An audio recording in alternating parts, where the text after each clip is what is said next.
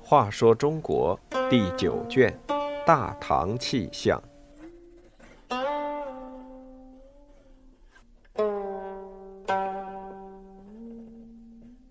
十九，皇帝的旧装。太子杨勇很早就开始参与朝政，但向来节俭的隋文帝却担心他过于奢侈，就设法给他讲过去的事。隋文帝有五个儿子。老大杨勇被立为太子，那年他刚满十六岁。皇上为了让太子早日熟悉朝政，把死刑以外的案子都交给太子审理。皇上和大臣们议论国事，也让太子发表见解。有一回，朝臣们在议论山东局势，皇上说：“山东的逃亡人口太多，造成社会秩序混乱。”不如对那里的户籍进行一次彻底清查，把逃避赋役的人全安置到北方边塞，让他们屯荒戍边。大臣们都随口附和，唯有太子表示不同意见。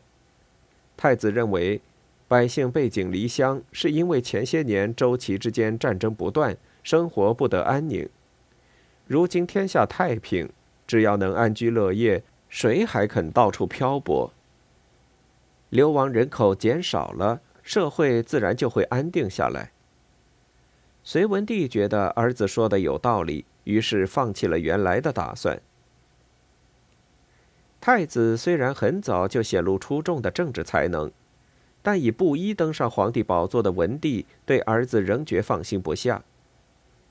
有一回，皇上见太子穿了一件崭新的铠甲，用料、做工都很讲究。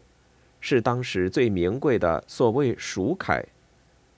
散朝后，皇上把太子召进内宫，仔细询问购蜀铠花了多少钱，然后语重心长地对儿子说：“苍天从来不认谁是他的亲戚，只有品德高尚的人，他才会眷顾。你看前代帝王，生活奢侈的，没有一个能够统治长久。”隋文帝停顿片刻，又加重语气说：“你是皇储，如果上不称天心，下不服民意，如何能够驾驭万千民众？”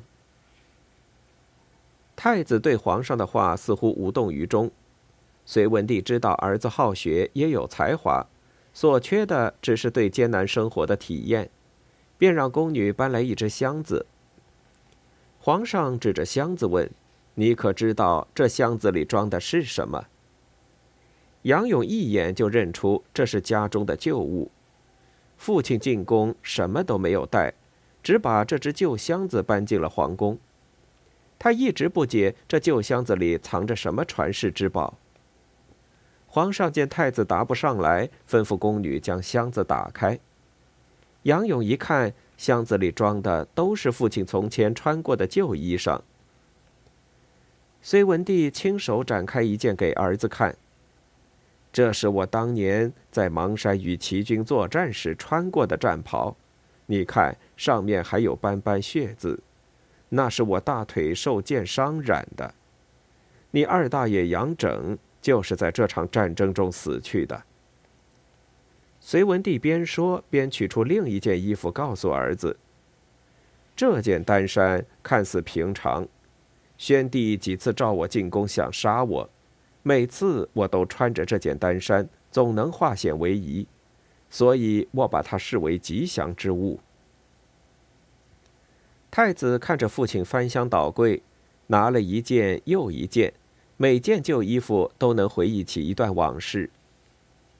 隋文帝讲完了旧装的故事，又对儿子说：“我常常翻看这些旧衣裳。”就好像学士刘桢翻看他的历史书籍，看到他们，我就会想到过去的艰辛岁月，想到大隋的江山得之不易。宫女们将那只装满历史的箱子抬走了，隋文帝又像变魔术似的取出了一柄带鞘短刀。太子想，这一定又是一件历史文物。隋文帝果然又说出了这柄短刀的丰功伟绩。这是当年我为防身买下的，靠了它，我才躲过宇文家对我发动的一次次暗杀。杨勇知道，帮助父亲躲过宇文家刺客的是忠诚的李元通，而不是这柄短刀。但当父亲决定把这柄短刀赐给他时，他还是恭恭敬敬双手接了过来。当父皇关照他日后看到这柄短刀就要记住江山创立不易，守住更难时，他也满口应承。隋文帝苦口婆心，但他以旧衣和短刀进行的教育，对太子实在没有多大功效。